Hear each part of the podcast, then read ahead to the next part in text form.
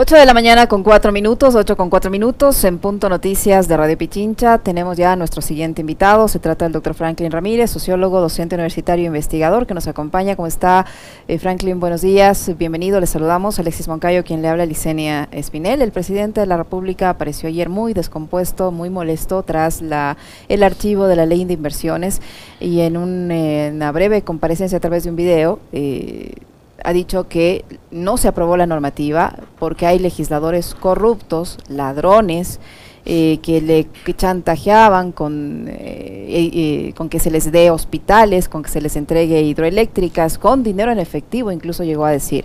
Sin precisar los nombres, en la mañana había precisado el nombre del señor Javier Herbas de la Izquierda Democrática que dice que él le presionaba o condicionaba los votos de la Izquierda Democrática a que no le cobren a él específicamente a él eh, los impuestos, eh, el servicio de rentas internas. ¿Qué opciones le quedan ahora al presidente de la República? ¿Cómo le deja esta, este resultado en la Asamblea Nacional al presidente en el ámbito político. Vemos escenas parecidas a lo que ocurría en el gobierno de Lenín Moreno, donde también al parecer le iba mal, pero en el fondo se le salían bien las cosas. Estamos nuevamente viviendo esas escenas. Buenos días, bienvenido. Buenos días. Digamos que es la primera gran derrota de Lazo desde que asumió en mayo del año pasado. Eh, él ha recibido muy mal la, votación de la Asamblea. Su discurso mantiene el tono de beligerancia y de, confrontación que ha venido caracterizando su, no solo su relación con la Asamblea, sino su comprensión de la política. Eh, eh, antes habló de golpistas, de desestabilizadores, hoy habla de ladrones, de corruptos. Ese es su modo de eh, relacionarse y reaccionar frente a la autonomía de un poder del Estado que está en pleno derecho y legitimidad para oponerse a un proyecto de ley. no, hay un discurso claro respecto al balance de poder al, juego entre, entre ejecutivo y oposición. Em, el presidente de todos modos tiene algunas, algunas cartas, algunas posibilidades sobre la mesa, desde rever su propia política hasta, hasta, la, hasta la muerte cruzada y, en, por poner dos polos, pero siempre hay otras opciones. Pero visto lo que, cómo reaccionó ayer, visto el comportamiento de su gobierno desde mayo, y yo diría, visto cómo la derecha ecuatoriana desde 2018 viene haciendo política de un modo radical, de un modo poco conciliador, de un modo en que el, juego de la negociación y de la construcción de, bloques, de acuerdos políticos amplios está fuera de su brújula. Es una, radicalización que supone una, apuesta más por, por, el uso de, la fuerza, de decisiones eh, de, pasar leyes por, decreto, por ministerio de la ley, sin importar la construcción de acuerdos institucionales y de tener legitimidad popular para avanzar. Este es un trayecto que va más allá de Lazo y que el discurso de Lazo ratifica, ¿no? Pues la derecha ecuatoriana, a mi modo de ver, está jugando a la radicalización, está jugando al uso de la fuerza, a llevar su proyecto al puerto que quiere, más allá de las condiciones institucionales y políticas que existen no, ha habido alguna señal que verifique que pueda tomar otra trayectoria el gobierno hasta este momento. ¿Cómo está Franklin? Buenos días, qué gusto saludarle. Hola, Alexis. Em, la muerte cruzada, usted mencionaba eso, ¿no? Y vemos que a partir de, lo sucedido ayer en horas de la tarde en la asamblea, más la reacción que bien decía Licenia, mostraba un presidente descompuesto, eh, digamos, han empezado ya quienes son parte de esa barra brava que tiene sobre todo en Twitter, ¿no? En esa burbujilla que es el Twitter, a empezar a hablar del tema de la muerte cruzada. Y hoy me imagino todos los espacios de opinión, excepto este, estarán en este momento ya en, la pataleta, ¿no? De que con una asamblea que obstruye, que bloquea, que obstaculiza, la vía que le queda al presidente es precisamente la muerte cruzada. Pero en estos en estos 10 meses, en este trayecto, Franklin, hemos visto a un presidente muy desgastado y a un gobierno muy desgastado. Hace pocos días tuvimos aquí a una, a una invitada, a Militza Pancic, y ella nos hacía un recuento de lo que ha sido eh, la imagen y la credibilidad del presidente desde que se posesionó, los días posteriores, que le dieron, digamos, un colchón interesante con el tema de la vacunación, donde indudablemente lo hizo bien, bueno, cualquiera lo hubiera hecho mejor que Moreno, pero después de 10 meses vemos un gobierno y un presidente desgastado. eh, ¿le avanza con el capital político que aparentemente tendría Lazo en este momento como para arriesgarse a tomar una decisión eh, como la muerte cruzada o no? Yo uno diría que no, eh, pero ah, siempre en política, em, según cómo, cómo, se pautan las estrategias, cómo se resitúan los actores, es posible modificar ciertas tendencias, ciertos balances de fuerza. Pero yo diría primero una cosa que es fundamental, que tú mencionabas, y es em, la, la muerte cruzada tal como está diseñada en la Constitución, es un recurso, digamos, que, mm, entre, entre la amenaza y la, persuasión juega para tratar de poner al límite a, ambos poderes. ¿no? Entonces es como, como una carta para decir, si es que ustedes no responden con tales medidas, eh, van a quedar fuera de la, eh, de la institución y vamos todas a elecciones. Em, lo que hemos visto en, los últimos 10 días es un calentamiento intenso del, presidente y de todo el sistema mediático que lo rodea, ¿no? con mucha fuerza para jugar a esta carta. Y, uno podía pensar que en las condiciones de precariedad de las fuerzas políticas, de la debilidad de la Asamblea, en la falta de credibilidad, una carta como esa sí podía jugar y tener ciertos efectos sobre la Asamblea además de todo el juego político, la negociación, lo mismo que denuncia el presidente, porque si se supone que hay diputados que van a, vender sus votos es también porque alguien los escucha. Pero entre la amenaza a la muerte cruzada, entre el juego de, juego de acuerdos políticos más o menos escrupulosos, eh, uno podía pensar, además, viendo el comportamiento de, los bloques bastante errático, que, que le han dado votaciones a favor de, Lazo, todos los bloques del Partido Social Cristiano, Pachacute, Guibé, la Revolución Ciudadana, todos han favorecido en estos meses de algún modo al gobierno. Viendo todos esos factores, uno podía imaginarse que eh, iba a funcionar este, este, el recurso a la muerte cruzada, y sin embargo encontramos un, bloque sólido, una votación de oposición clara que se había anunciado con semanas de anticipación, que no se vio doblegada, eh, frente frente a todo este arsenal de, recursos políticos que tenía el Ejecutivo.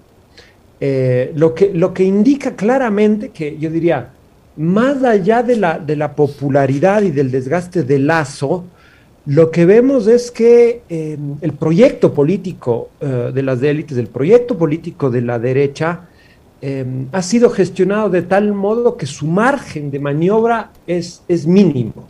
Lo que pasa es que el Ejecutivo está considerando a la oposición simplemente como eh, radicales desestabilizadores o como em, chantajistas profesionales.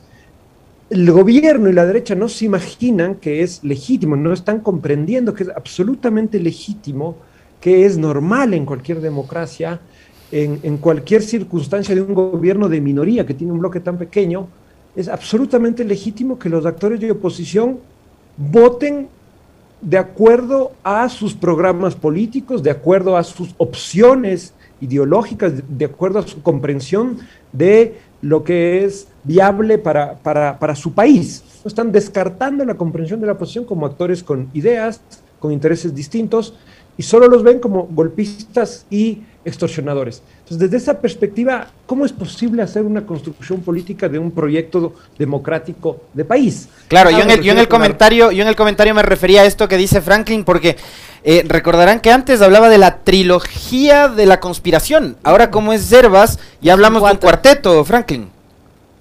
Por eso, del cuarteto desestabilizador a una cueva de ladrones. Eso es la, eso es la oposición. Entonces, pero digamos, yo, leo que mucha gente está diciendo, no, se peleó con todos. Bueno, en política eh, esto puede estar, pero el problema no es solo la, confrontación brutal con el legislativo, sino no entender la legitimidad de la oposición política, no entender que los actores políticos pueden votar eh, según sus programas, según sus ideas, según cómo el sentido que, defienden para el, país el gobierno simplemente observa a los actores políticos esto, sea como un cuarteto de desestabilizadores, sea como una, un puñado de ladrones.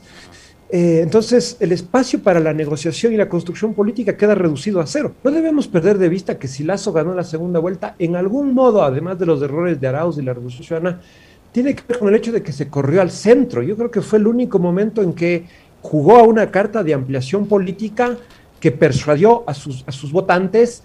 Eh, después todo, él, reventó y tiró toda por la borda y eso es parte de su descapitalización política. Pero ese, ese cierto relativo corrimiento al centro, aunque hubiera sido un simulacro y una pura apariencia, demuestra que efectivamente, además de la alternativa de la muerte cruzada, que siempre está ahí, hay una alternativa para, para, para, para la derecha, para el gobierno ecuatoriano, que es correrse al centro, que es bajar las expectativas radicales y maximalistas respecto a su proyecto ultra privatizador, eh, ultra favorable al capital financiero, totalmente eh, dispuesto a desmantelar el Estado en nombre de la, del imperativo de la austeridad. Es posible, el gobierno no tiene la fuerza política y el sostén popular para sostener un proyecto radical como el que está proponiendo la sociedad. Si no reconoce esa debilidad, si no reconoce esa falta de fuerza política, eh, la única salida que queda es la confrontación permanente, el uso del autoritarismo y salidas como la muerte cruzada, que son efectivamente una moneda al aire y tienen altísima contingencia, por más que yo creería que muchos resultados pueden darse. Eh, Franklin, ¿cómo queda la asamblea después de este resultado? Una asamblea cuyos integrantes se les ha acusado de ladrones, de corruptos, de chantajistas, etcétera. ¿Y qué nivel de credibilidad pueden tener las denuncias hechas por el presidente de la República eh, cuando se ve perdido en una votación de una ley que él considera muy importante? Es decir, el ciudadano común y corriente se pregunta qué hubiera pasado si la ley se aprobaba. Entonces ahí no había el evasor, ahí no había el corrupto, ahí no había el ladrón, ahí no había el chantajista, ahí no se entregaban las eléctricas, los hospitales, no se pedía el dinero en efectivo. O si va a presentar la denuncia contra Herbas o si va a presentar. ¿Cómo queda la asamblea y cómo quedan estas denuncias? O sea, a mí me parece que, mm, que los bloques políticos recuperan con esta votación, esto voy a decir como con mucho cuidado, recuperan en esta votación cierta conexión con, con, sus votantes, ¿no? Lo que habíamos visto en estos meses es más bien un, un, juego político en el cual las fuerzas de oposición tenían un ojo mucho más puesto en, dar la gobernabilidad a Lazo, por eso esta, esta tesis del golpismo, la desestabilización, es la primera votación fuerte que pierde Lazo. Entonces, esta tesis de, que incluso el recurso de la muerte cruzada para decir... Que le obstruyen su plan de desarrollo. Eso no se sostiene, no se sostiene en la realidad. Nos vemos un presidente caprichoso, un presidente que no entiende la separación de, de poderes, que está aferrado a su proyecto, que piensa que ganó la primera vuelta, que ganó las elecciones en primera vuelta con 60% y que tiene dos tercios de la asamblea. O sea, se piensa que es Correa en 2013, pero no es así. Eh, entonces, desde esa perspectiva, me parece que las fuerzas políticas han vuelto un poco a los andaribeles eh, mm, que, que, se trazaron desde 2018 con la revuelta de octubre de 2019, un poco a, reconectarse con su electorado. Sabíamos cuando inició el gobierno en que había un bloque de, centro izquierda mayoritario y que el gobierno tenía una correlación muy débil para esto. Esto está jugado y me parece que después de 10 meses eh, se vuelve a manifestar esta correlación. No se está discutiendo lo suficiente, porque también eh, el, gobierno está imponiendo su discurso, entonces estamos hablando de muerte cruzada, de los ladrones de herbas, no estamos hablando de que estas fuerzas políticas de centro izquierda eh, ahora e históricamente siempre han tenido críticas, han sido escépticos y han combatido políticas como la privatización, las alianzas público-privadas, el excesivo poder de la banca, eh, el, retorno a formas de monopolización de mercado. Estas son tesis históricas de las fuerzas de centro izquierda que hoy en esta votación han votado como correspondía a sus programas. Esto está expulsado del debate político porque estamos hablando solo de el golpismo y solo de los extorsionadores. ¿no? Me parece que hay que volver a discutir y poner sobre la mesa esta, este debate de eh, que existen identidades políticas, campos ideológicos y que una votación extrema como esta requería otro tipo de negociación, otro tipo de construcción política que el gobierno y la derecha en su conjunto no, no parece estar, estar dispuestos a dar. ¿Y cómo queda, eh, eh, permíteme Alexis, cómo queda la presidenta de la Asamblea, la señora Guadalupe Llori, y cómo valorar la actuación del señor Iván Saquicela? en una votación tan importante resulta que en el momento más álgido no aparece la presidenta de la Asamblea y queda en la conducción el señor Saquicela que eh, hace lo que tenía que hacer. Este, bueno, hemos visto a una, a una, a una presidenta y a una parte del bloque de Pachacute con un comportamiento diría, absolutamente opaco, pero al mismo tiempo largamente alineado con Lazo. ¿Cómo interpretar esa ausencia de Yori, que es una, una persona que no marca bien su discurso, que no, eh, que no transparenta su juego político? Claramente eh, todo da para pensar que ella vio que, el escenario político había crujido, que no tenía opción de controlar la asamblea, que no tenía opción de, de hacer una jugarreta institucional ahí para, no sé, detener la votación, volverla a postergar, apagar las luces, desconectar los micrófonos, alguna jugada, eh, eso, eso, eso pone en entredicho su relación con Lazo. Yo me imagino que Lazo también ahora en su radicalización evaluará que la presidenta ya no le sirve. Eh, entonces, eh, básicamente tomó esta, medida pueril de, ausentarse, de desaparecer. Eh, y el, vicepresidente, bueno, procedió institucionalmente. Siempre cabe celebrar que la, institucionalidad, que las reglas de juego se respeten, que, no se que los actores políticos no recurran a, a, a juegos que, que, que, cancelan y ponen a dudar la cierta vitalidad, cierta capacidad de funcionar de modo democrático de las instituciones. ¿no? Ayer el, la Asamblea opera como un lugar, insisto yo, en que hay un bloque, hay bloques de oposición, que, un bloque de oposición o fuerzas de oposición que son mayoritarias, hace una votación de acuerdo a sus programas políticos y el Ejecutivo pierde una votación. No ha pasado absolutamente nada. Todo está en el margen de la normalidad democrática, de la legitimidad política. El gobierno deberá revisar sus estrategias, sus alternativas, del alcance de su proyecto. Esto está a mano. Eh, hay varias posibilidades insisto, por lo que veo, eh, Lazo está jugando todavía al gran presidente imperial, que, supone que por la fuerza de sus medios y de, su, de, las élites vinculadas puede imponer sus decisiones eh, a como de lugar.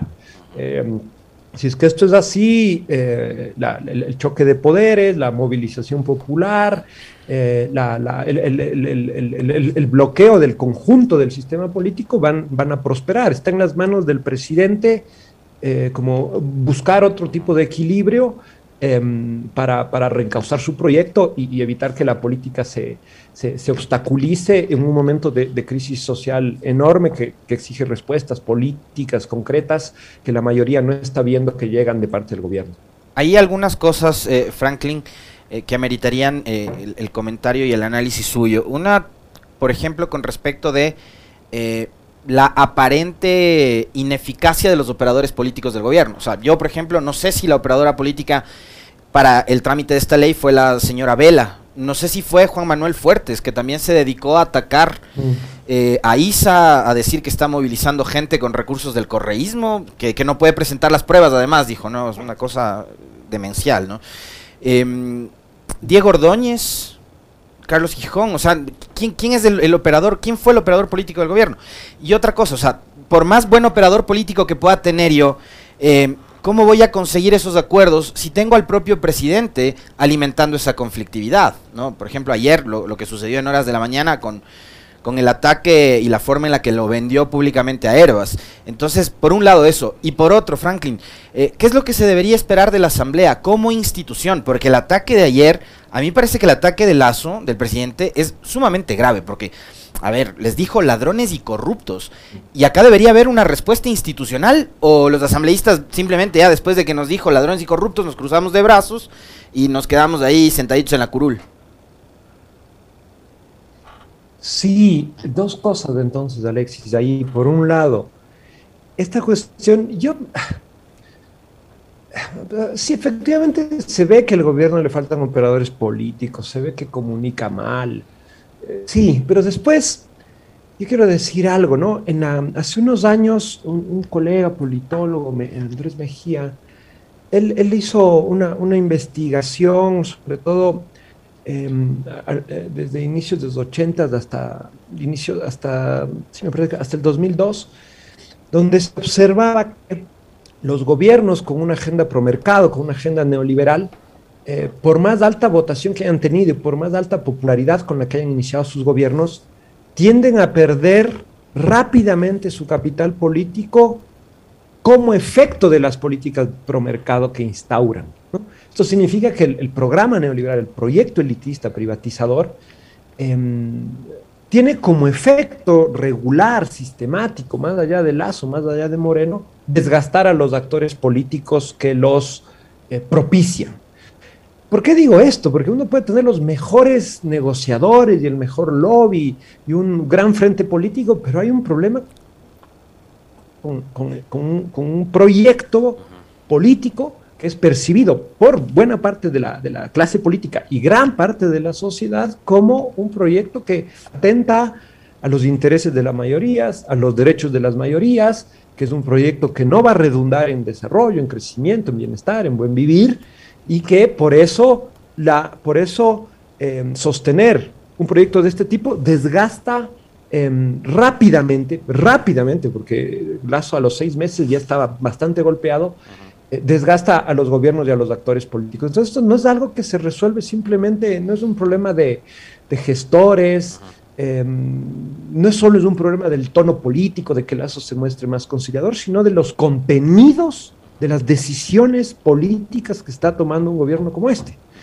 Entonces, cuando yo digo correrse al centro, no significa moderar, bajar el tono, cambiar a la ministra Vela, bajar la confrontación, sino revisar la orientación eh, social de los proyectos, revisar del programa político, de las leyes que se presentan, que son claramente a favor de las élites, del capital bancario, que no, no dan salida a robustecer el Estado, a responder a los derechos.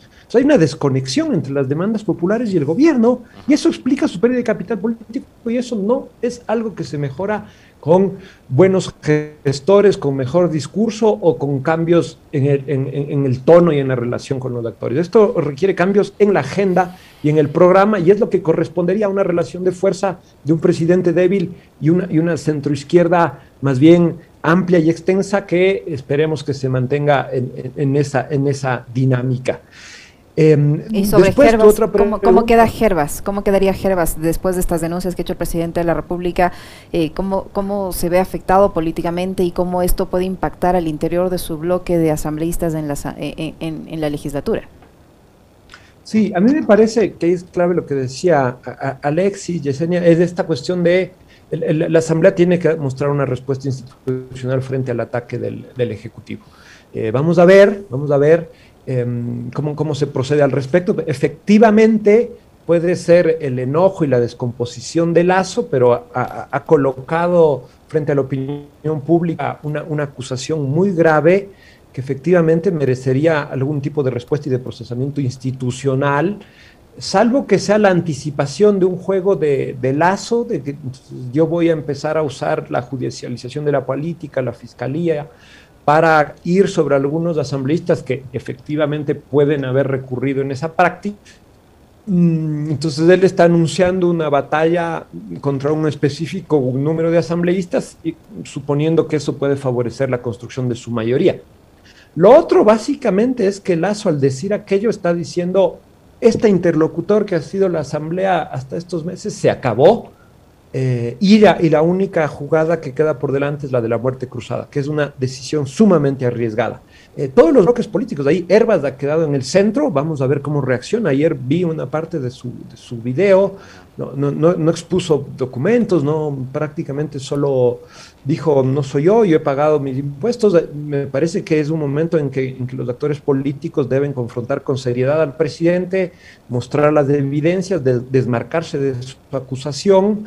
Em, empezar a jugar a la política con, con, más seriedad. Esto no es una cuestión de, de, un video de TikTok, sino de, de, demostrar la solvencia de las instituciones.